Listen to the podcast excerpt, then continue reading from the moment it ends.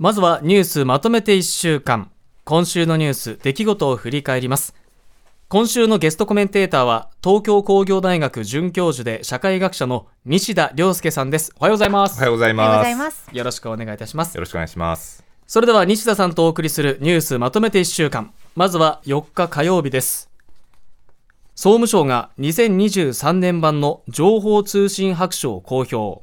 白書では SNS で表示される情報が運営企業によって選別されていることを認識している割合が日本は欧米や中国と比べ低かったと指摘されています。そして5日水曜日です。東京オリンピック・パラリンピックをめぐる談合事件で、独占禁止法違反の罪に問われた大会組織委員会の元次長、森康夫被告の初公判が開かれ、森被告は間違いありませんと起訴内容を認めました。トラブルが相次ぐマイナンバー制度をめぐり、衆議院では閉会中審査が開かれ、野党側の質疑では、来年秋に予定される紙の保険証を廃止する方針の見直しを求める声が相次ぎました。以上週の前半のニュースをお伝えしましたさて、えーまず西田さんにコメントをしていただくのは情報通信白書についてですね。はいはいはい。はい。あの情報通信白書ちなみにお二人ご覧になったことってあります？いや、いえ。いです。ないっすよね、うん。ない。これ毎年総務省が扱っている、まあ、この情報通信関連分野。ちなみに総務省は扱ってる政策領域すごく広くて選挙とかはい。地方自治もやってるんですけど、まあ、この情報通信に関するものが300ページぐらいにまとめてコンパクトに紹介されてる。300ページ300大体300ページぐらいです、あの今の最新のネットの普及率とか、はい。あーまあ、そうした基本的なデータと政策動向とそれから今政府が注力しているう政策群が紹介されるんですね。ええで今年のお、まあ、その副題っていうのお題っていうのは何かっていうと新しい時代におけるうまあ、そのデータ流通社会の強靭さと健全性に関するものなんですね。はい。それが今週公開された。ちょっと皮肉だと思いませんか？さっきのストレートニュースでも あったと思うんですけど、はい。デジ庁大混乱みたいな、うん。デジタル大混乱の中ではい。健全な、あーそれから強靭な、あーデータ流通社会。大事だっていうことを言ってる。まあ、そういうものなんですね。で、まあ、大量の情報があるんですけど、まあ、今回、えーそうですね、特に、えー注目すべきところで言うと、その、まあ、強靭さって何なのかっていったところだと思うんですけど、まあ、それ何かっていうと、はい。2つあって、1つは、パーソナルデータの流通なんですね。パーソナルデータって何かっていうと、個人情報ですね、はいネットで大量に流通していっていて、まあ、それがネット企業にはビジネスの源泉になってます。だけど、それって不誠実じゃありませんかと。プラットフォーム事業者があーそこを抑えていて、えー僕たちが、まあ、気がつかないうちにデータが使われていて、はいで僕たちにはあまりお金返ってこないわけですよね。なんかこう、いまいちじゃないかとかですね、まあそういう点と。で、この健全性っていうのをちゃんと仕組みで担保していかなきゃいけないねっていう話と。それからもう一つが、偽情報ですね。うんインターネットに流れてる情報って、まあ、必ずしも信頼できるものとは限りません。悪意を持った情報もたくさん流れてる。で、これに対して対策やんなきゃいけないってことはみんな分かってるんです。で、これすごく難しいんです。で、日本ではそもそも対策が必要だっていう認識も十分広がってないなんてことが指摘されてました。はい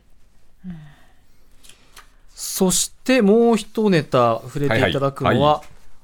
オリンピックについてですねこれねオリンピックはい。ね、あの会東京オリンピック・パラリンピック、あれなんですよ、僕の趣味で言えば、サーフィン好きなんですけど、ええ。あの初めて五輪種目に採用されて、あのね、えーカノア・五十嵐選手とかが大活躍してとかあったんですけど、あった裏でこれかよみたいなのはありますよね。次から次へといろいろ出てきて、まあ困ると。で、まあ、あの、いろいろと言われていたところではあるんですけど、はい。記録がね、散逸しないようにきちんと残していかないと後から検証できませんから、そういうものをしっかり残していって、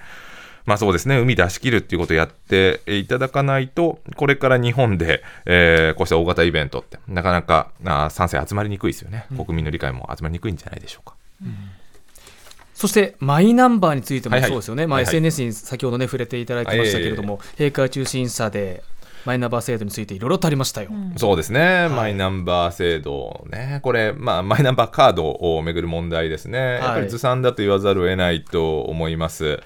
でそうですね、まあ、あのデジタル大臣の答弁も大変残念だと思います。例えば、あまあ、人のですね、まあ、関わる部分というのを減らしていけば、この問題解決できるなんてことをおっしゃってます。でもちょっと考えてみていただきたいんですけど、はいそうであれば、デジタル入力させるべきですよね。もう紙で申請しているのに、どうやって人力返さないやり方があるんだと、絶対人は関わるんですよ。で、ヒューマンエラーだから、あーシステム自体は問題ないっていう言い方もよくされてますけど、人が関わる、人プラス機械の問題なんだから、この全体のシステムのあり方っていうのを考えなきゃいけないと。それできてないですよね。はい。やっぱりこれちゃんとせあのどうすれば治るのかっていうことを説明していかないと国民の理解得られないと思いますけどね、それから来年の秋までに保険証を廃止するっていうのは、それは拙速ですよね、それ紙の保険証をなくそうっていうのはそれはうん今は理解得られないと思いますよ。うん、なんかスケジュールありきなんじゃないかっていうね、いろいろ野党からも指摘ありましたけれど、いや、その通りだなってなっちゃいますよね。ん。そうですね。問題があるなら、そこしっかりと整理してからやっていってもいいんじゃないかと。そうですねでそれからこれがあースケジュールありきなのであれば今までデジタル化やってこなかったツケなんだから その責任も問われますよね。うんそのプッシュ型でね、あのねえカードない人にはカード配ればいいんじゃないか紙プッシュ型ってって言ってますけど変ですよね。おかしいです紙よねをプッシュ型で送っていくってどうやってそれできるんだみたいな。えー今のカードね、現行のものを使えばいいんじゃないかってありますけど、いろいろと突っ込みどころがあるっていうところですね。なんならカードも変えちゃうよとか言ってますからねそうですよね 意味不明ですよ。はい。さあ、ここまで今週前半のニュースでした。続いて週の後半7日金曜日です。マイナンバーに別人の情報が間違って紐付けられるトラブルが相次いだことを受けて、政府の個人情報保護委員会は、デジタル庁に立ち入り検査する方針であることが分かりました。新型コロナウイルス対策を担当する後藤大臣は、閣議後記者会見で、新型コロナの感染拡大に関し、政府として今の段階で新しい流行の波が発生しているというふうに認識しているわけではないと述べ、第9波に入ったとの見方を否定しました。以上、週の後半のニュースをお伝えしました。また、うんこのマイナンバーに関してね、デジタル庁立ち入り検査の方針というニュースもありましたけれども、はいはい。えーまあ、やっぱり今週ずっと続いてるなっていうね、ね感じもありますけれども。やっぱりはいみんな納得してないんだと思いますよ、んそりゃう。んで、それからこれ、案外政治的にご利用ししてますけど、あの過去にもですね消えた年金問題ってあるんですよね、はい。さまざまな年金制度に紐づいていたものを基礎年金番号に統合するときに、あのまあ、年金番号消えちゃって、収集つかなくなったんですね、で政治的に大混乱したことがある、でちなみにあれ、まだ解決してないんですよね、やっぱりちょっと今ね、政治的にすごく軽視されすぎてると思いますね、ちゃんとやらないといけないと思いますよ、これ。はい。そしてこの週の後半で言いますと、やはりこれコロナについて、そうですね。これ、はい。まあ、これも我々の社会はエビデンス重視とかデータ重視とか言いながらですね、はいデータ見ないのかなっていう感じはありますよね。まあ、そもそもサーベイランスが緩まっていて、えー従来ほどデータのおですね、えー速報性っていうのはあの定かじゃないところがあるんですけど、まあ、医療関係の方は第9波に、まあ、入ってるんじゃないかみたいなことをおっしゃっていると思います。はいまあ、それを否定するって一体どどういうことなのかっていうところありますけどね、まあ、だから第9波に入って、えー対策をなんかやってるから大丈夫なのか、あ我々も含めて緊張感あちょっと変えなければいけないのか、そういうことに対して何らかメッセージ出してほしいと思いますけどね。今起きてる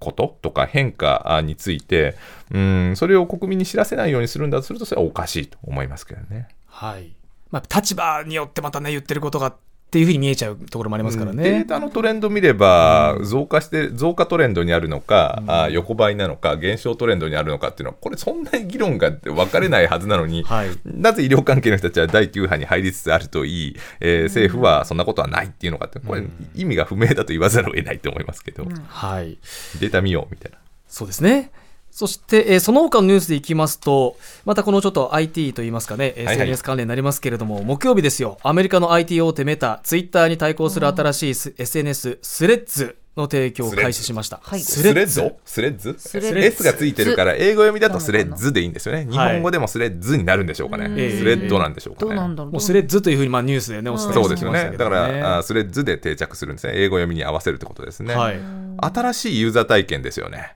これももう始められてます？えーやってみました。ちょっと触ってみてます。はい。で、あの、なんていうのか、インスタグラムのコメント欄とものすごく似てる感じがします。でそれから最初はよくわからない著名アカウントがたくさん出てきて、ええ。これはなんかこう何のためによ見るのかなみたいな気がするんですけど、だんだんフォあのフォローしていく人増やしていくと、はい。あちなみにこっそりあの北村さんとかもあのいや作ってらっしゃいますよね。作りました。そうこっそりポチってフォローしてみたんですけどえまだ何もしてないでも。